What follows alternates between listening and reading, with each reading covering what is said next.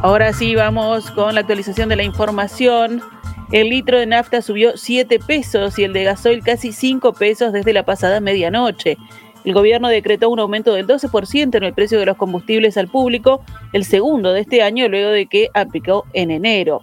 De esta forma, el precio por litro de nafta Super 95 pasó de 58 pesos con 35 a 65 pesos con 47 y si vamos al gasoil pasó de 40 pesos con 4 a 45 pesos con 29 por litro.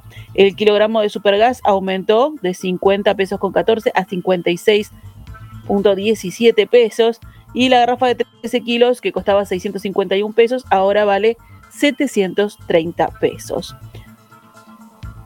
El ministro de Industria, Energía y Minería, Omar Paganini, explicó en conferencia de prensa que para definir el valor del ajuste, el Poder Ejecutivo consideró solamente los precios de paridad de importación, sin tomar en cuenta los pesos adicionales que se habían definido para los sobrecostos nacionales. La ministra de Economía y Finanzas, Azucena Arbeleche, por su parte, señaló que el aumento está relacionado con los precios internacionales del petróleo y que si se tuviera en cuenta todos los elementos, o sea, el precio internacional más los sobrecostos nacionales, la suba hubiera sido del 17,4% en el caso de la nafta y de 19,5% en el gasoil. Lo que estamos reflejando, como han reflejado los demás países en el mundo, son los precios internacionales del crudo que en este caso, como aclaró el ministro Paganini, se eh, toman en lo que el ministro dijo el precio de paridad de importación. Ese precio de paridad de importación refleja el precio internacional del petróleo y ese es el aumento de 7 pesos en el caso de la nafta y de casi 5 pesos en el caso del gasoil. Según Arbeleche, con los nuevos precios fijados ayer, ANCAP dejará de percibir ingresos por 10 millones de dólares. El gobierno todo y en diálogo con ANCAP, porque así lo hemos hecho, ha resuelto apoyar a la reactivación económica y apoyar la generación de empleo los últimos datos en el mercado laboral parecen estables, pero necesitamos aumentar las fuentes de trabajo.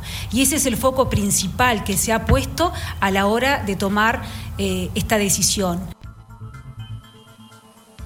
Luego de los anuncios del gobierno, el diputado del Frente Amplio, Daniel Cayani, informó que convocará al ministro Paganini y a las autoridades de ANCAP a la Comisión de Industria de la Cámara Baja para que expliquen el motivo del aumento del precio de los combustibles. Ya subió dos veces el IMESI en menos de un año y dos veces los precios a los consumidores finales en menos de seis meses, dijo Cayani, citado por la diaria. El presidente Luis Lacalle Pou convocó para mañana miércoles al Consejo de Ministros con el objetivo de analizar la rendición de cuentas que el Poder Ejecutivo deberá entregar al Parlamento a fin de mes. El mandatario ya anunció que será una instancia presupuestal de gasto cero, salvo algunos incrementos puntuales que habrá para transferencias dirigidas hacia la primera infancia y a 160.000 jubilados con un aumento diferencial de pasividades.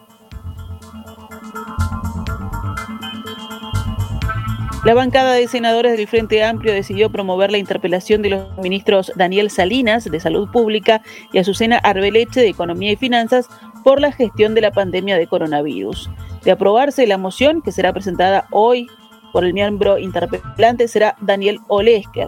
La mesa política del Frente Amplio había encomendado ayer a sus legisladores que llevaran adelante acciones políticas y parlamentarias para exigir responsabilidades por la gestión de la pandemia.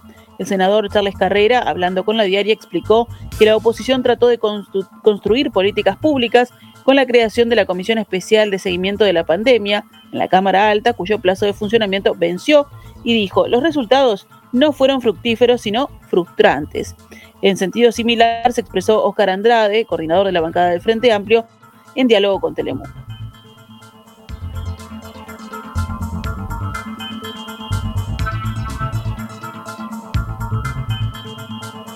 Desde el oficialismo, el senador del Partido Colorado, Tabaré Viera, escribió en Twitter, lamentablemente el FA opta por la confrontación en lugar de trabajar juntos contra la emergencia.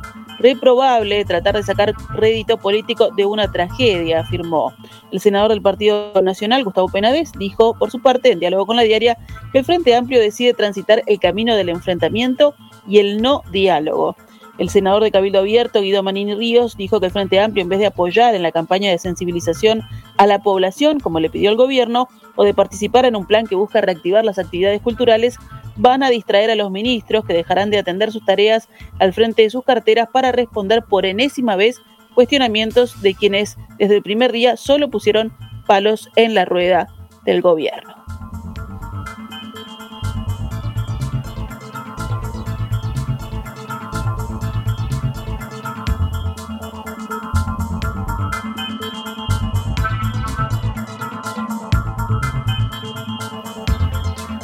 Esta mañana, en diálogo con el Perspectiva, el senador Frente Amplista Alejandro Pacha Sánchez aseguró que una vez presentada la moción, los ministros tendrán 15 días para fijar una reunión y que el objetivo no es destituir a los ministros, sino evaluar los cambios.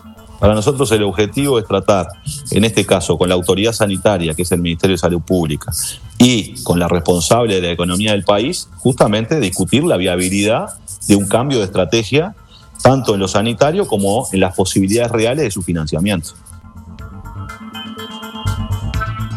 Sánchez aclaró que el recurso de la interpelación es el último camino que tenemos para buscar un escenario distinto, para discutir en ese espacio, a efectos de lograr un cambio en la actitud del gobierno. Esto ocurre porque la bancada Frente Amplista entiende que el gobierno decidió no generar un espacio de diálogo social y que en el marco de la Comisión Especial para el Abordaje de la Emergencia Sanitaria se agotó la discusión. Consultado por la campaña que propuso Presidencia para motivar a la reducción de la movilidad, Sánchez expresó que la bancada nunca se negó a participar de la campaña, pero que entienden que no es una vía para solucionar los problemas, que se necesitan medidas reales para la reducción de contagios. Porque el quedate en casa no se puede llevar adelante si la gente no tiene que comer. Entonces, ahí está el problema, ¿no?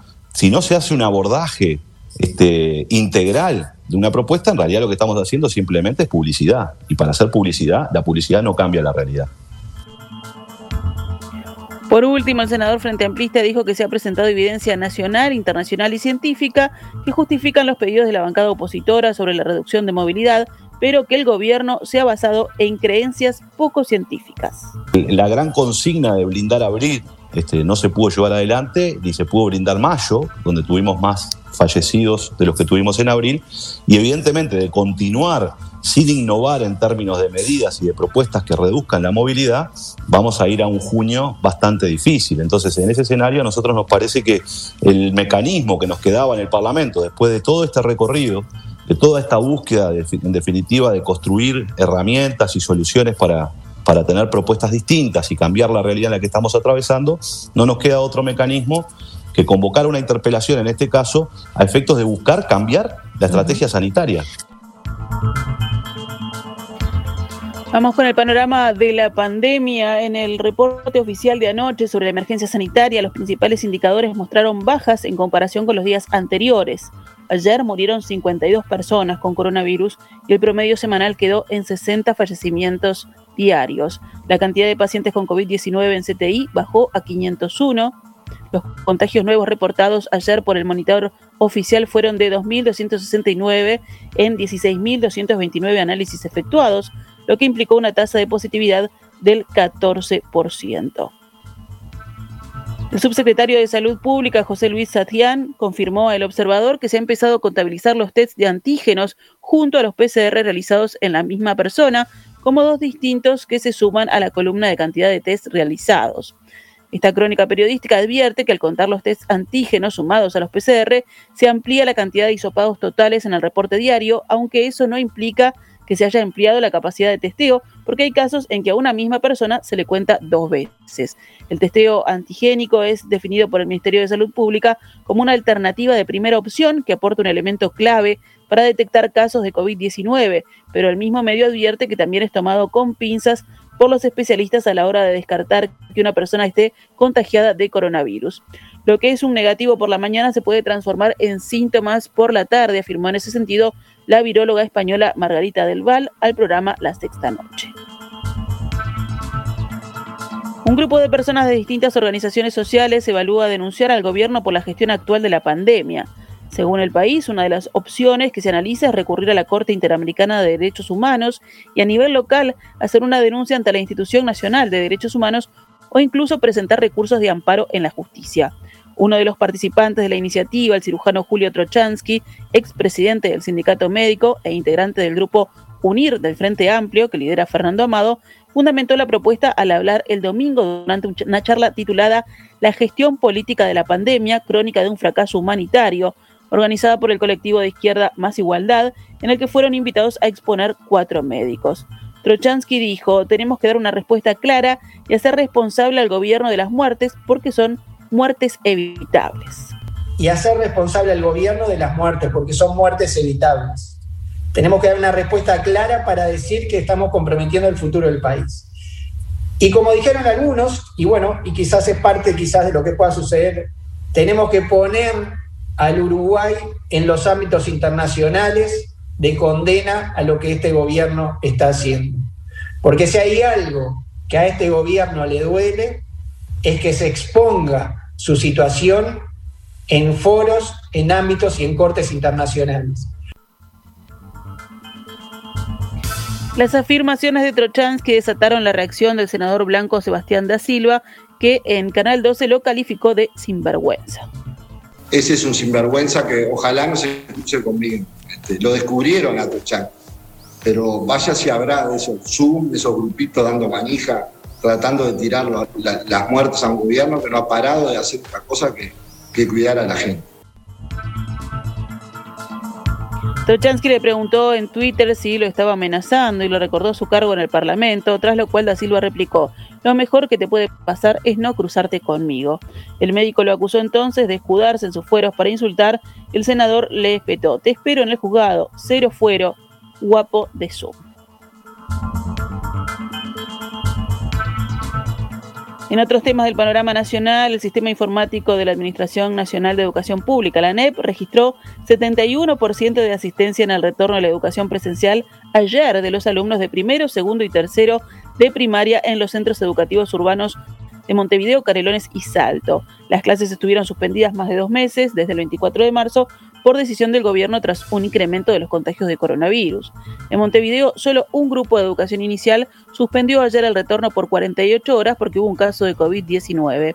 En Canelones hubo dos centros cerrados, uno en la costa y el otro en el oeste, y en Salto hubo 10 escuelas cerradas porque algunos de sus alumnos y docentes estaban cursando la enfermedad o en cuarentena preventiva. Mañana miércoles comenzará el plan de vacunación contra COVID-19 a adolescentes de entre 12 y 17 años. Según Robert Silva, presidente del Consejo Directivo Central de la ANEP, esa vacunación es un gran espaldarazo que ayudará a la vuelta a la presencialidad.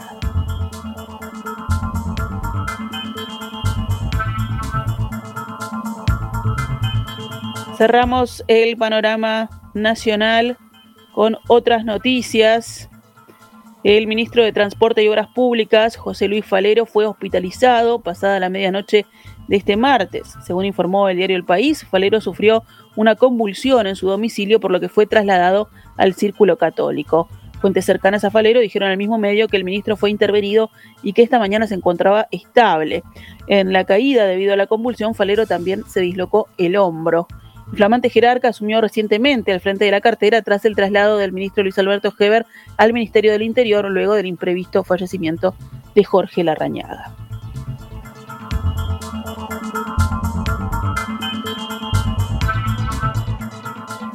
¿Cómo cotiza el dólar a esta hora en la pizarra del Banco República? 42 pesos con 45 para la compra y 44 con 65 para la venta.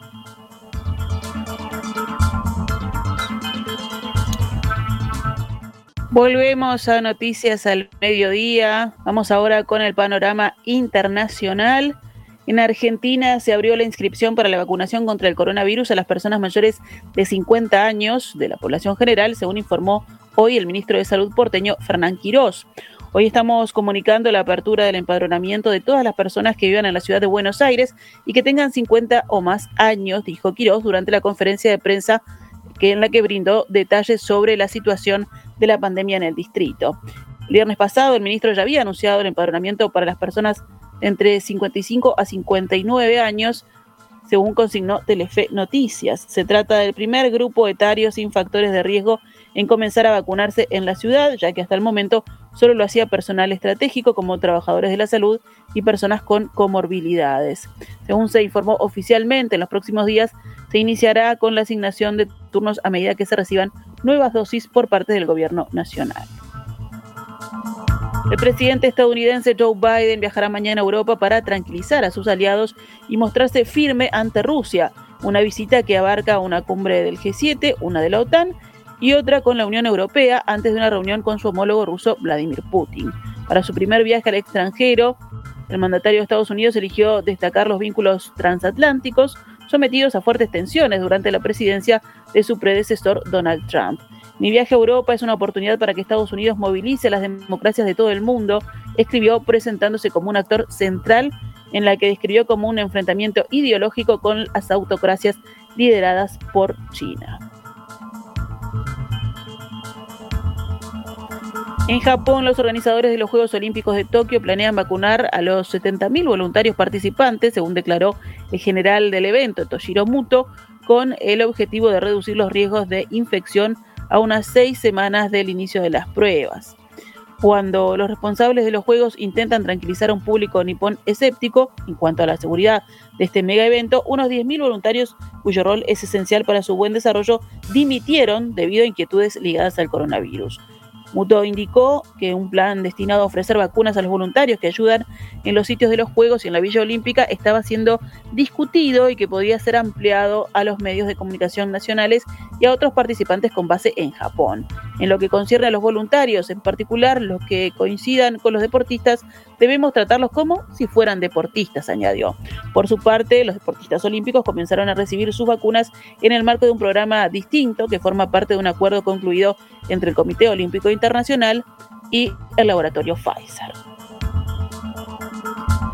En el panorama deportivo, Fénix derrotó 1 a 0 a Villa Española y subió al quinto puesto tras completarse ayer la cuarta fecha del torneo clausura que lideran Liverpool y Nacional. Todavía no están fijados los detalles de la quinta jornada. Y hoy juega la Celeste. Uruguay juega hoy de visitante frente a Venezuela por las eliminatorias del Mundial de Qatar 2022, que disputará una jornada completa con los cinco partidos de la zona sudamericana este martes. Los celestes están en el quinto puesto de la tabla que corresponde a la zona de repechaje.